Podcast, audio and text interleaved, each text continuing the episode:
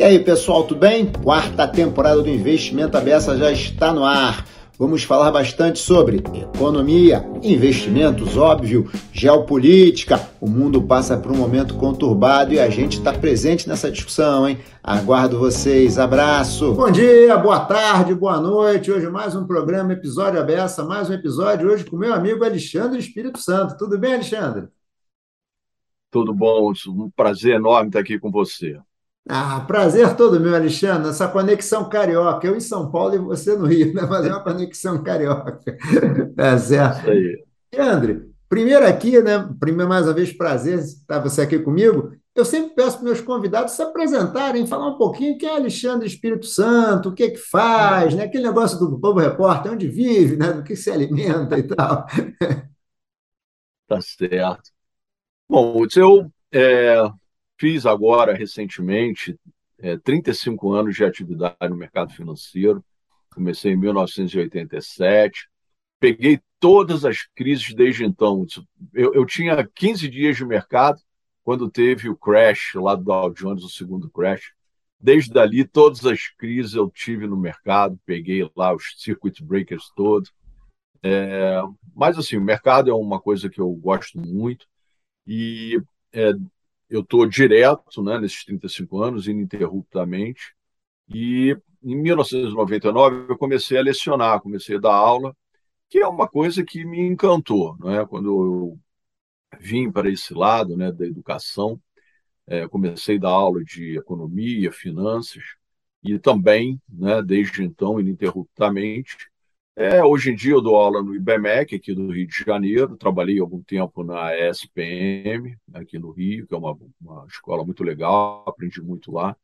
Mas o IBMEC é uma paixão, porque eu estudei no IBMEC logo depois que eu saí da UERJ. O prédio ali do Museu da Arte Moderna, era ali mesmo? Exatamente, ah, ali do lado do, do MAN.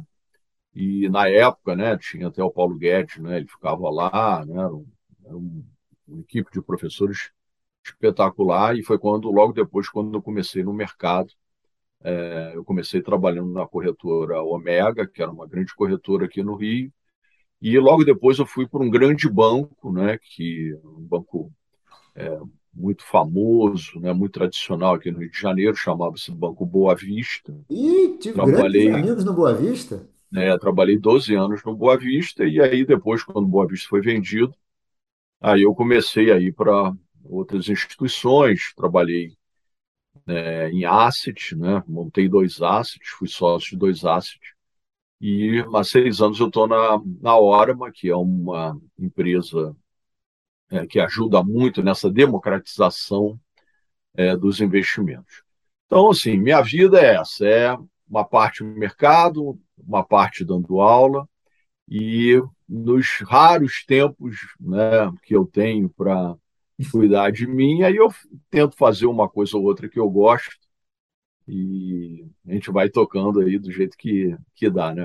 Ah, eu sei que você também escreve livros, você é um poeta também, né? Não vai esquecer de falar, não, hein? É, tá certo. Eu, eu comecei a escrever poesias na década de 80 e eu editei quatro livros de poesia, foi uma experiência muito legal. Hoje em dia eu tenho pouco tempo para escrever poesia, porque é, o tempo que eu tenho para escrever, eu acabo escrevendo o artigo lá no Valor Invest, né? assim como você. Eu tenho uma coluna, a minha coluna é toda segunda-feira, então às vezes eu até quero escrever uma poesia, mas eu, ah, não, tem que escrever o artigo para entregar.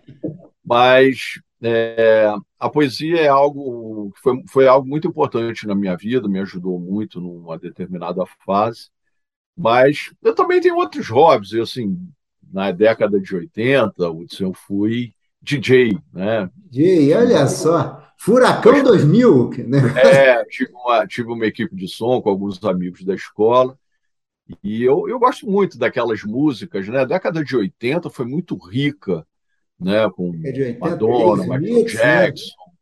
Né? Esse pessoal realmente foi uma, um, um, momento onde nós tínhamos músicas dançantes e eu gostava muito, né, né, como jovem, né, de fazer umas mixagens. Hoje em dia eu de vez em quando eu vou no show, tive agora no Rock em Rio, uhum. assistindo lá o Iron Maiden, que é um ah. conjunto, uma banda que eu adoro. E é, é isso, mas acho que o tempo livre mesmo é estudando, né? A gente está vivendo um momento, um período onde a gente precisa estar atualizado, especialmente nós que somos professores. Então, é estudando muito, sempre estudando muito. Ah, bem, já que estamos nesse, nesse, nesse empreendimento de estar atualizado, vamos falar um pouquinho de mercado financeiro, então, Alexandre. Vamos lá. Vem, me conta aqui um pouquinho. A gente, o grande assunto né, é a subida de juros americana. Né? Tem vários assuntos aí. Né? O mundo está num momento realmente, muitos e muitas décadas que não se vê um negócio desse. Como é que você está vendo esse momento agora de aumento de juros americanos? com essa tocada, essa tomada, toada aí de vai ter recessão, estagnação parece que é certo, recessão talvez. Como é que você vê isso aí? Qual é a tua percepção, teu sentimento?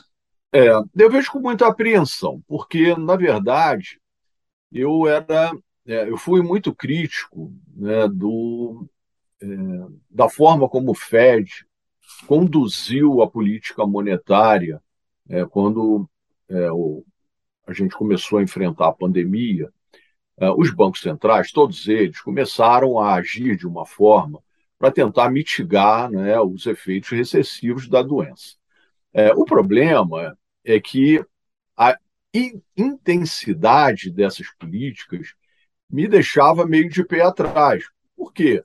Na verdade, a gente sabe, né, na hora que o Banco Central começa a fazer uma emissão monetária descontrolada, qual é a consequência? normalmente a gente vai ver a inflação lá na frente. O que aconteceu é que o Fed ele fez uma política extremamente é, expansionista, como poucas vezes a gente viu no período ali da pandemia. Ele cresceu o M2 na emissão monetária em 40%. Ele deu uma pancada nos seus, no seu balanço, ou seja, ele estava emitindo moeda e, ao mesmo tempo, os governos começaram a vir com políticas fiscais de transferência de renda. Né? O Trump, o Biden, aqui também aconteceu, do chequinho, mundo, né? que chega lá na tua família. Né? Isso, na minha visão, era contratar inflação para frente. O problema é que o Fed veio com um discurso, e era isso que me amedrontava, que a inflação era transitória. Não, fica tranquilo, está tudo certo. E, na minha cabeça, não era isso que ia acontecer. A gente ia efetivamente viver um episódio de inflação elevada por muito tempo, que é o que, infelizmente, está acontecendo. É, nesse momento em que o juro estava zerado, muito baixo, e o Fed até fez aquela ideia de é, Ford Guidance até é. 2024, com juros zerado, que, que aconteceu nos mercados financeiros, Bessa? Os, os garotos, né, vendo que as bolsas, as criptos, né, iam, estavam subindo como se não houvesse amanhã, eles começaram a achar que iam ficar ricos de uma hora para outra. E é, é, isso sempre me amedronta, porque é, o mercado financeiro você não fica rico com essa facilidade. Né? E tinha um. Eu acompanho muito essa garotada né, no, no Twitter da vida, e eles vinham com um papo lá que é o Tina, there is no alternative. Ou seja, o juro estava tão baixo, né, o dinheiro era tão fácil que não tinha alternativa a não ser botar na bolsa ou comprar um Bitcoin da vida. É, isso criou uma bolha é, nos mercados acionários. E essa bolha ela começou a ser é, murchada, né? felizmente ela não estourou, no início desse ano. Se a gente pegar hoje, do início do ano até agora, o Nasdaq, né, que é um, um índice. É a Bolsa da Tecnologia e tal, né? Que a, que a garotada gosta, não é? é já caiu 30%, 30%. É uma queda muito expressiva. E o juro que estava ali jogado às traças, que era zero, o Fed agora começou, né, esse ano, uma política agressiva de juro. E na minha cabeça ele está caminhando lá para um juro de 4,5, que é um juro que já dá para incomodar a renda variável. Então, é, respondendo objetivamente sua pergunta, levei esse tempo todo para explicar que sim, estou preocupado. Acho que há uma chance da gente ver um desaquecimento mais forte na economia americana. E mais do que isso, né, é como esse, esse desaquecimento vai se dar. Se vai ser em soft landing ou em hard landing. Porque se a gente conseguir né, um pouso suave, tanto melhor, não é? Porque aí você não tem estresses, crises nos mercados financeiros, como nós observamos tantas vezes. Mas se for um hard landing, aí é para preocupar um pouco mais. Tem gente, Alexandre, que fala que 4,5, 5 é um juro muito alto para Estados Unidos. É um juro que, assim, você, quando vai trazer o valor presente, preço de ação, parece que alguns negócios não ficam de pé. O que, que você acha? É, eu acho que essa análise está corretíssima. É, e, eu, e, eu, falava muito isso nesse, nos meus artigos, inclusive, é, porque o que a gente estava vendo é que os múltiplos né, da, dessas ações, das FANGs da vida, né, quando você pega lá Facebook, Amazon, Apple, é, Netflix, Google, todos esses, é, todas essas empresas, elas estavam, na minha visão, excessivamente caras. Né? Se a gente pegasse o múltiplo lá, o PL, que é a relação de preço-lucro, elas estavam parecidos com o que tinha acontecido, com o que ocorrera lá no início do século, quando teve a bolha das .com. Isso. E, e esse, para mim, é o grande medo é, de uma nova crise. Porque, como eu mencionei, você já teve uma enorme correção Porém, mesmo com essa correção, você não pode dizer que elas estão baratas nesse momento. Então, a gente tem que ficar como se fosse ali dedo no gogó do paciente, tem que observar todo dia o comportamento é, dos mercados. Muitos analistas, muitos economistas renomados estão falando de recessão é, muito forte na economia americana. E tem um outro problema, não é, Bessa, que a gente não pode desconsiderar, que quando o mundo está interconectado, não é só a pandemia né, que trouxe o problema, é porque hoje a gente tem problemas seríssimos na Europa, né, a gente pode falar um pouco sobre isso aqui, na China, fora a questão da guerra lá, né, da Rússia e Ucrânia. Nossa, então aproveitando o gancho, Alexandre, vamos falar um pouco de Europa situação complicada, né? Tem a questão, bem, inflação, energia, como é que você está vendo? Aí, a Europa, como sempre, é aquela. Quer dizer, não sei se também você quer falar disso também. Tivemos agora a Itália com um governo que. com uma posse, um governo que, digamos, é mais cético, é um eurocético, né? um governo mais cético em relação ao euro. Que, que você vê de Europa? Pois é, essa questão da, da Europa é, me preocupa pelo, é, no seguinte sentido. É, a economia alemã, que é uma das principais economias do mundo, ela está é, muito vulnerável à questão da guerra, porque ela depende muito fortemente da energia do gás da Rússia. O que, que aconteceu agora muito recentemente? Né? Você está com um problema lá no Nord Stream, né? com questões de vazamento de gás. Gasoduto, então, né? você, no gasoduto, você não está conseguindo entregar. O inverno está chegando. É, o governo alemão está negociando petróleo ou derivados, né, por conta é, né, da energia com Emirados Árabes. Havia uma expectativa que no final do ano de 2022 a Alemanha encerrasse as atividades das suas, das suas usinas nucleares. Já adiaram, vai ficar para abril, maio. Né? Você está usando carvão, que é uma das energias mais sujas que tem. Onde é que está aquela conversa do ISD? né? Você está usando carvão. Você mencionou muito corretamente a questão é, da Itália, que foi um dos primeiros países né, a vir com a ideia do euro, né, é um governo eurocético né, a, a Gio, Gio, Geórgia Meloni. Meloni né, foi a vencedora, um governo de extrema direita, isso não acontecia né, desde a Segunda Guerra. E para piorar, né, entornar o caldo, você tem uma situação bastante grave na Inglaterra. Na né? Inglaterra, é, você mudou o governo, agora entrou a Liz, é, tivemos a perda é, para né, complicar ainda mais é, da, da desculpa da rainha que né, ah, se é foi. Verdade, verdade, então, verdade. Tudo, tudo isso, de alguma maneira, complica. complica e né? o, governo, o governo da Liz, o que, que ele fez?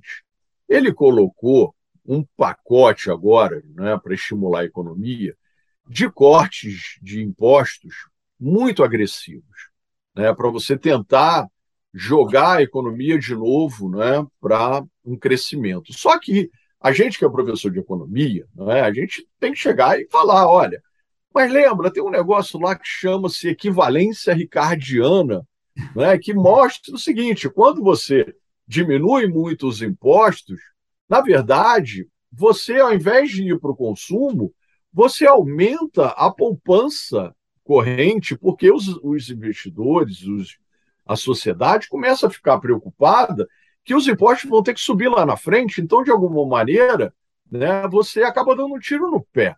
É, se a gente pegar agora, nesse, nessas, nesses últimos dias, é, a remuneração dos títulos de 10 anos da Inglaterra é, está maior do que a da Grécia, né, que é um país que né, vive em problemas. Então, a situação é, na Europa, efetivamente, é preocupante, minimamente preocupante. E é, de alguma maneira, né, os Estados Unidos eles dependem também né, de como a Europa está. Sem falar a questão da guerra, porque essa guerra que a gente imaginava que fosse durar um mês, já são seis meses, né? E aí a Rússia, né, aí a Rússia, digamos, né, apanhando e tendo que aumentar o tom, né? De ameaças e tal. Exato, e o, que, o que é muito ruim, não é? Porque essas ameaças né, de reservistas, isso deixa né, você sempre com uma espada na cabeça. É, tem um outro ponto, Bessa, que é o seguinte: a China, a própria China, né, que, é, que é um país muito importante na dinâmica global, porque ela durante muitos anos né, cresceu aí a velocidade extraordinária, né, 10%, depois caiu um pouquinho para 8%, para 7%, para 6%. Esse ano, talvez cresça três. Né? A gente, é, é, nesse dia que a gente está gravando, existe algo que me assustou muito, muito, porque é, o yuan, a moeda chinesa, ela atingiu a mínima histórica em relação ao dólar. E os o Banco Central Chinês está preocupado, né, querendo que os bancos eventualmente entrem sustentando a gente já viu o, o, o Banco Central da Inglaterra entrando agora recentemente, comprando libra esterlina para sustentar, o próprio Banco Central do Japão comprando ien para sustentar. É, isso me lembra o início da minha carreira, Bessa. Lá na década de 80, os bancos centrais eles atuavam muito fortemente no Forex para sustentar suas moedas, fazendo ações coordenadas. É, tudo isso é novo para essa garotada. Então, o que, que é, eu, eu tenho chamado muita atenção disso? Existe uma parte significativa da população europeia, americana, que não sabe o que, que é inflação, porque nos últimos 40 anos a inflação é, nessas regiões era muito, muito baixa. E agora você está lidando com inflação né, perto de 10%. Ah, o que, que é inflação de 10% para a gente aqui? Não é nada, mas para eles é muito. Né? Por isso, essa ideia de você ter uma freada brusca na economia global é algo que a gente precisa monitorar. Felizmente, a, a nossa situação econômica, até por conta né, do nosso Banco Central ter se antecipado com a questão da política monetária, né? a gente subiu o juro muito mais cedo. É, nesse momento, a gente tem um, um cenário macro aqui para a economia brasileira que me parece muito melhor do que o cenário externo. É, o Paulo Guedes estava falando, não só o Paulo Guedes, né? Porque com o ministro a gente acaba ressaltando mais, mas que o Brasil é, digamos, é um país, hoje virou, não, não chega a ser um paraíso, mas é o país, digamos, onde investir? Ah, o Brasil, porque está mais arrumadinho. Você concorda mesmo? Olha, eu concordo. É, vou te explicar por quê. É, eu, há um tempo, eu escrevi um artigo é, falando sobre modelos de projeção. Né? Eu sou economista, sou professor, e a gente usa modelo para fazer as nossas estimativas. É, eu vinha olhando é, as projeções que o mercado financeiro fazia sobre o nosso PIB e até sobre a inflação, e ficava um pouco é, incomodado com os números, especialmente do PIB, porque eu é, tinha uma, uma leitura de que o nosso PIB, esse ano 2022, ele não seria tão ruim quanto o mercado, no início do ano, preconizava. Né? Então, o que, que o mercado estava falando? De PIB negativo, de menos um, de menos meio. A gente aqui na hora, mano, o nosso pior número era 0,7 de é, crescimento. Né? Nesse momento, a gente está com 2,7 de crescimento, querendo escorregar para 3.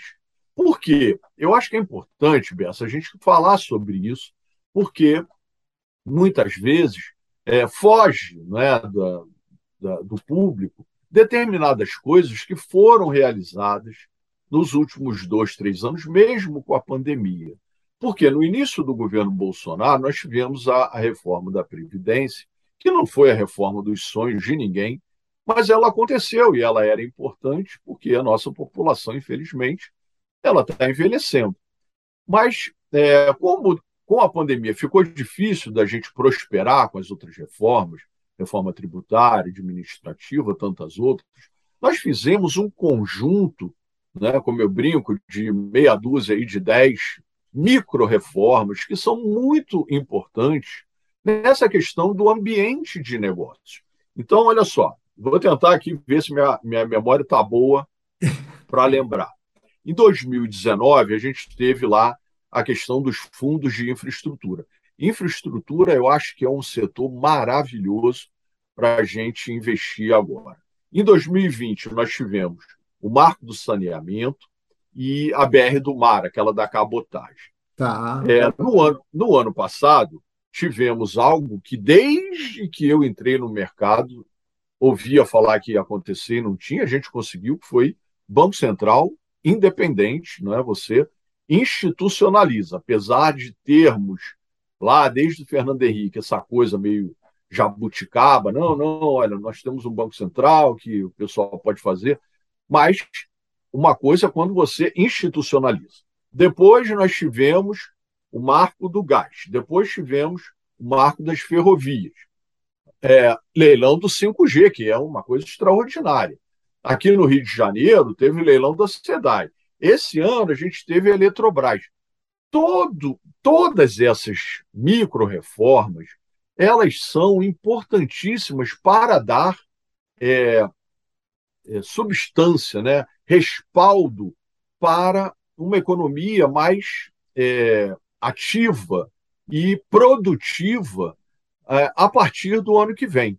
Então, é, olhando sob essa ótica, né, tirando essa nuvem né, que é, tomou conta, né, nuvem carregada, que tomou conta do cenário internacional, eu acho que a gente aqui, independente de quem vença a eleição, é, eu acho que a gente está preparado para é, um momento é, mais auspicioso da nossa economia. Eu estou é, relativamente otimista com os próximos anos da economia brasileira.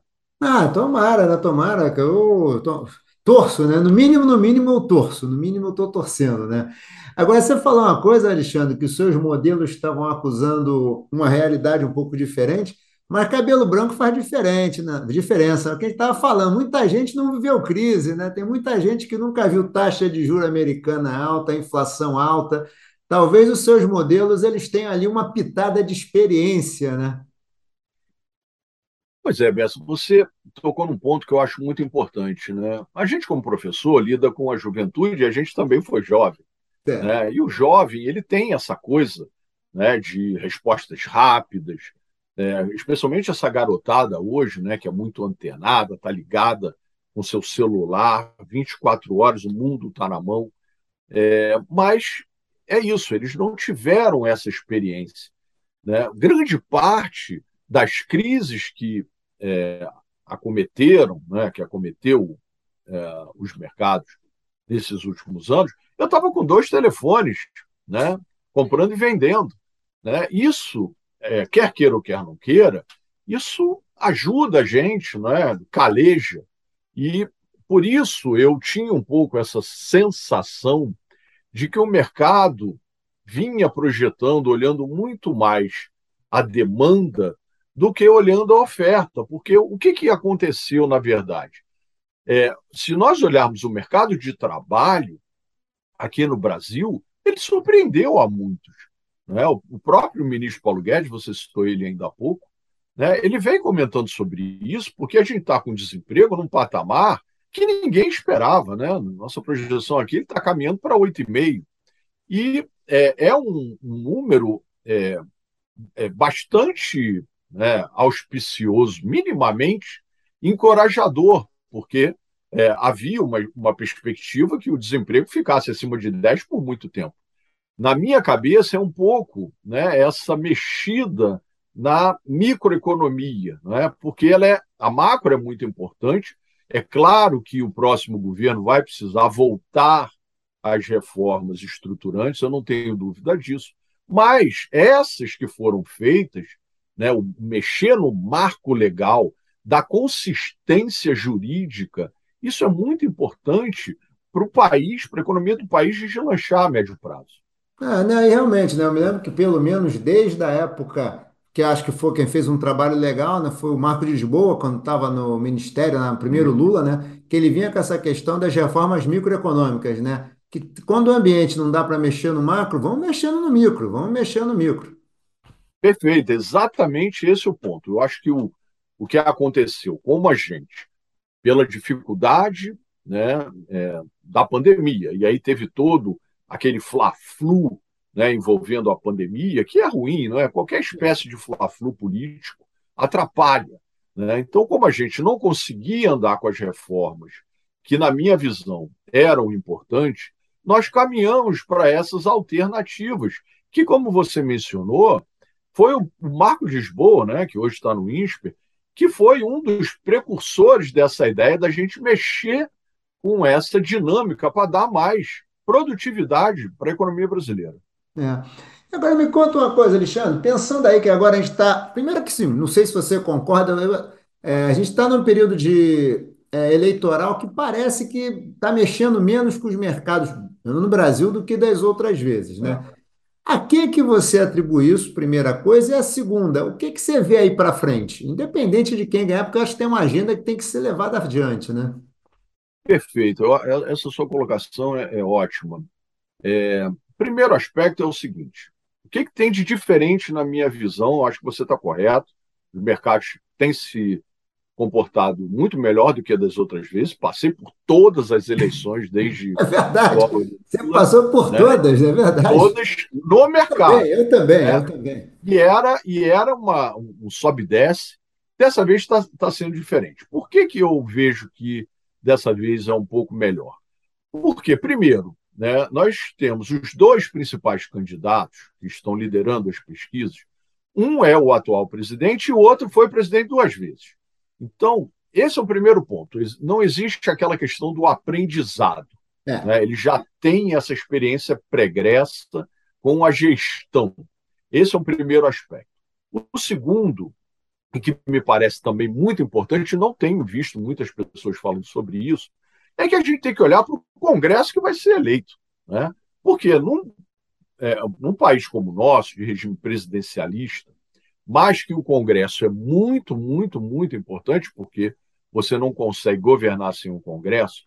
Se nós observarmos né, os, os que entendem bastante de Congresso, eles estão é, sugerindo que é, tanto o PT quanto o PL, que são os partidos né, dos, do Lula e do Bolsonaro, que eles não farão é, uma maioria muito longe disso. Né? Nós temos mais de 500 deputados, são 513.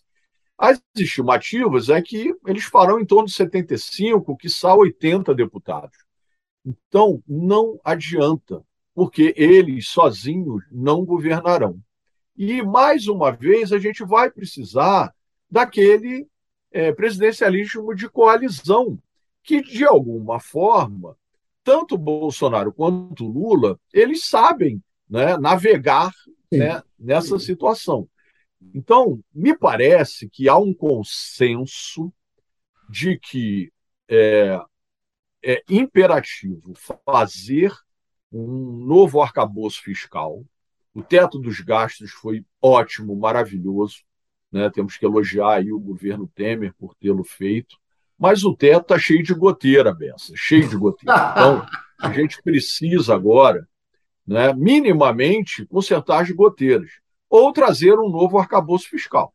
Para mim, isso é ponto né, pacífico. Não tem como a gente sair é, de uma situação macroeconômica instável para um estável sem passar por um novo arcabouço fiscal.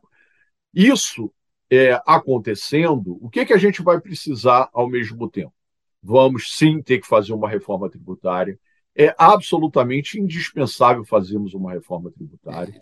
A gente tentou fazer uma reforma tributária, né? você pode gostar ou não gostar da questão do dividendo, mas era um projeto que ele não foi adiante. O ministro Paulo Guedes tem dito né, que vai financiar uma parte dos programas sociais com é, a taxação de dividendo.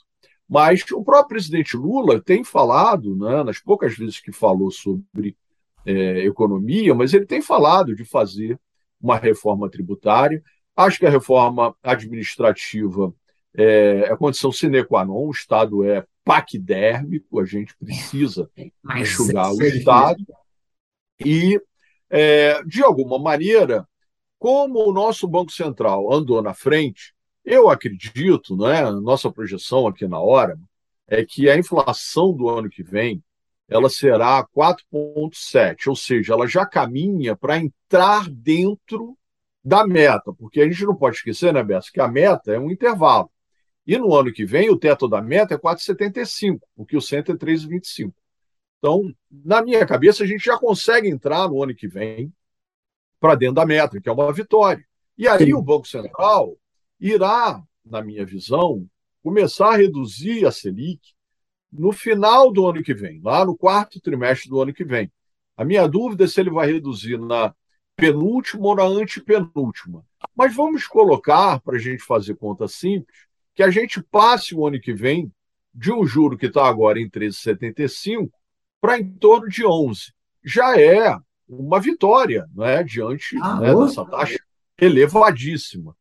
Por isso, eu tenho essa expectativa que, se nós fizermos o dever de casa, e aí, como nós somos professores, né, é importante, porque a gente sempre fala lá para os alunos: ó, quer fazer uma matéria boa aqui, fazer um bom curso, tem que fazer dever de casa, tem que estudar e fazer dever de casa. Se nós fizermos o nosso dever de casa, que é o fiscal, né, o Banco Central conduzindo a política monetária como vem conduzindo de forma é, bastante proativa.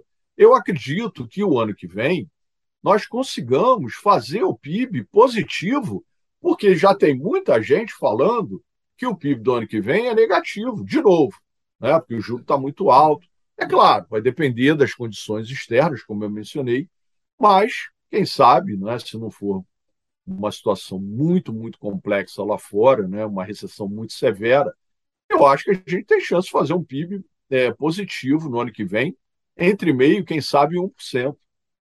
É uma pena que a gente também não sai dessa, dessa maldição do baixo crescimento, né, Alexandre? Tudo bem também que ano que vem o ambiente externo está bem adverso, né? Mas a gente não larga isso, né? Impressionante, né? É incrível é, é, essa política do stop and go que a gente vive desde lá é, da ditadura militar, né? Desde a década de 70, que é esse stop and go. Toda vez que a gente começa a crescer, né, você, por falta de produtividade, por uma série de razões, a, a inflação vem, o juro tem que subir e a gente desacelera. Eu falo muito lá para os meus alunos, né, em vez de usar o stop and go, eu uso uma outra metáfora que é o voo de galinha, né? Voo de galinha. Você sobe ah, um pouquinho, entrega, sobe um pouquinho, entrega. E é isso que a gente está fazendo, um crescimento pífio né, nesses, nessas últimas décadas.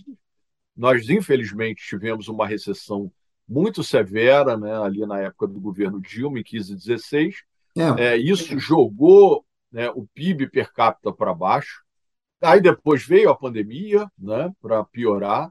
Então, só vai ter uma recuperação de fato, se tudo der certo, a partir de 2024, 2025. É. Tem, se eu não me engano, tem um dado do IBRE que fala que a gente vai chegar no. Eu acho que acho que não sei se é o PIB per capita, nível de renda, de 2013, somente em 2025, talvez 2026. Exatamente, é, esse é o, é o aspecto. Né? E se nós fizermos o dever de casa, porque é. senão a gente volta a entregar. Agora, tem um ponto bom, né, Alexandre? Essa semana, meus alunos fizeram um trabalho sobre os planos de estabilização econômica. Né? Estava lá, veio desde o Cruzada, não sei o que e tal, né? Mas é, é, uma coisa boa, pelo menos, né? A gente, hoje a gente pode dizer que o mundo está lá meio numa crise, ou caminhando para uma crise. O Brasil não entrou, né? Aquela história, antigamente, qualquer espirro no mundo era no mundo, no mundo desenvolvido era a pneumonia do Brasil. Pelo menos saímos disso, né? Sim, exatamente. Eu acho que temos vitórias. Né? A gente, às vezes, é muito influenciado né, por essa Corinthians e Palmeiras. Isso não é bom. Existem coisas positivas é, acontecendo na nossa economia. Nós temos uma inflação ainda elevada, porém a gente conseguiu é, inflexionar. A gente estava com 12 meses né, em 12%, a gente vai encerrar o ano, né, na nossa cabeça aqui, abaixo de 6%. Então, é uma vitória. E a, qual foi a, a, é, a mágica aqui? Foi o Banco Central perceber que a inflação estava saindo da mão dele. Lá em 2021, isso, que o, o juro estava em 2, você lembra? Era o menor juro da nossa história. Né? E ele deu um choque de juro. Em um ano, ele saiu de 2 e foi para quase 14. É um juro, uma velocidade extraordinária. Agora, tem é, é, efeito colateral? Claro que tem. Porém, o que, que é pior? É a gente sofrer um, um período ou a gente, é, é, como está acontecendo agora em alguns países, inclusive vizinhos, com inflações nossa, altíssimas. Né, fazendo com que as classes mais de renda mais baixas acabem sofrendo muito mais. Então, é um trade-off, é um dilema de política econômica, mas eu acho que a gente fez da maneira correta. Tá certo. Alexandre, caminhando aqui, sabe que a gente tem um, um, um tempo aqui que a gente tenta respeitar. Caminhando para o final aqui, queria te fazer uma pergunta. E o investidor nesse cenário? Porque, primeira coisa, você deve ter visto também muitos alunos jovens, né, que acham, não, faço day trade, eu, não, não, comprando ação, está ganhando tanto, aquele papinho de corredor, não, comprei isso, ganhei. Tá.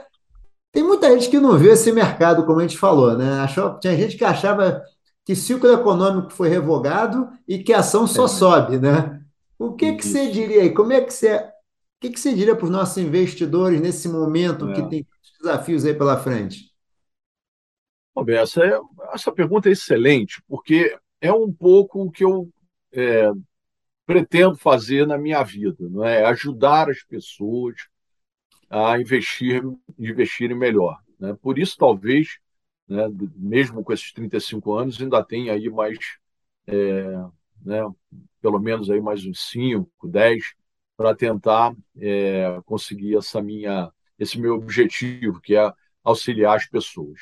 É, primeira, primeira coisa é o seguinte: eu acho que a gente tem que sempre olhar o perfil do investidor e relacionar isso com o tempo né, de investimento. Então, o tempo é muito favorável para a juventude, né? a questão da capitalização, né? da matemática financeira.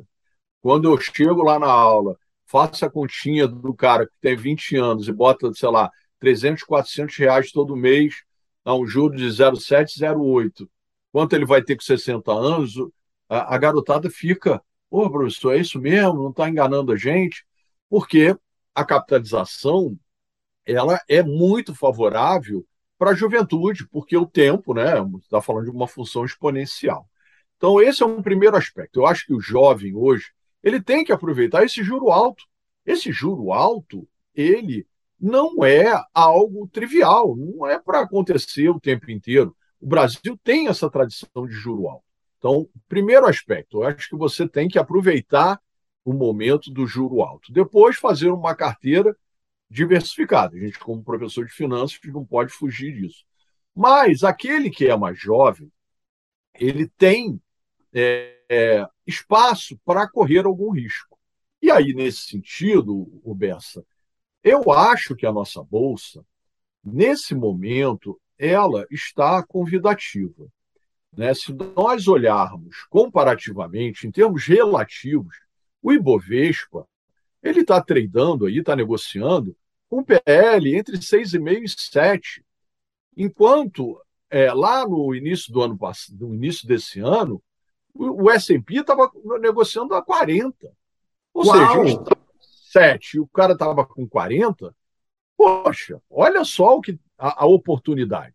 Né? Não estou dizendo que a gente vai buscar um PL de 40. Mas se a gente tem um PL7 e o PL for para 10, 12, que numa situação de economia melhor é bastante factível, sabe por quê, Bessa? Se nós pegarmos a década de 2010, que eu falei ainda há pouco sobre ela, e nós tivemos uma das piores recessões da nossa história ali com a Dilma, a mínima, a mínima do PL, do Ibovespa, na década de 2010, foi 13 vezes.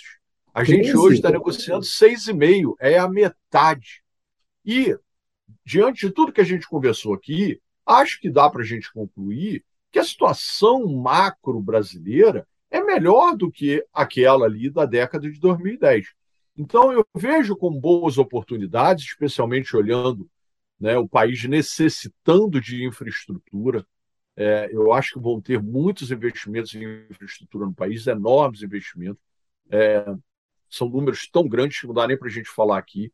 Eu vejo com bons olhos colocar uma parte, essa garotada que está olhando para daqui a 20, 30, 40 anos, uma parte, 20%, 25%, em ações, boas ações, ações pagadoras de dividendos, né, de empresas sólidas, não aventura. Né? Essa coisa do ah, me falaram para comprar essa aqui, esse disse-me disse, dá errado, e eu tenho 35 anos de experiência para comprovar que isso é furada. Agora, as boas empresas, essas não, essas você precisa olhar ali com lupa e ver a que efetivamente vale estar na sua carteira para que você, além dos dividendos, tenha ganhos de capital e possa montar ajudá-lo, é, quando você é, acabar sua vida laborativa, você se aposentar, ter um complemento que não é somente é, de um fundo de previdência, né, que você eventualmente pode fazer, mas também de uma boa carteira de ações que você formou quando era mais jovem. Isso é prazo, né? Não é comprar ação hoje para vender amanhã, é longo prazo, é comprar ação, estudar, não é comprar qualquer, isso é importantíssimo. Exato. Essa, essa questão do day trade, né, ela é muito. É, ela está muito na moda, né, já tem um tempo, porque ficou muito fácil de operar, não é, Bessa? As pessoas hoje, elas entram numa corretora, né, se inscrevem né, lá na corretora, elas têm uma conta e elas usam o home broker, e o home broker está no seu celular. Né? Então ficou realmente muito fácil. É, eu não estou dizendo para você não fazer o day trade. Não, se você gosta de fazer, tudo bem. Só é preciso ter muito cuidado, porque normalmente o cara faz o day trade no mercado de opções ou no mercado de índices. E isso é um problema, porque esses mercados eles são extremamente voláteis e eles permitem um nível de alavancagem que às vezes é perigoso. Então você tem que ter muito controle né, sobre si, né, para você não eventualmente cair na tentação de se endividar para operar mercados que são mercados que têm muita volatilidade e podem, da mesma maneira que dão muitos ganhos, podem trazer grandes perdas. É, mas acho que a boa postura é aquela que você falou, deixa um pedacinho pequenininho para brincar, né? E o grosso pensa Isso. Prazo, pensa que um dia você vai se aposentar, que você quer viajar com a sua família, quer manter o seu padrão de vida, ou pelo menos próximo dele, alguma coisa assim.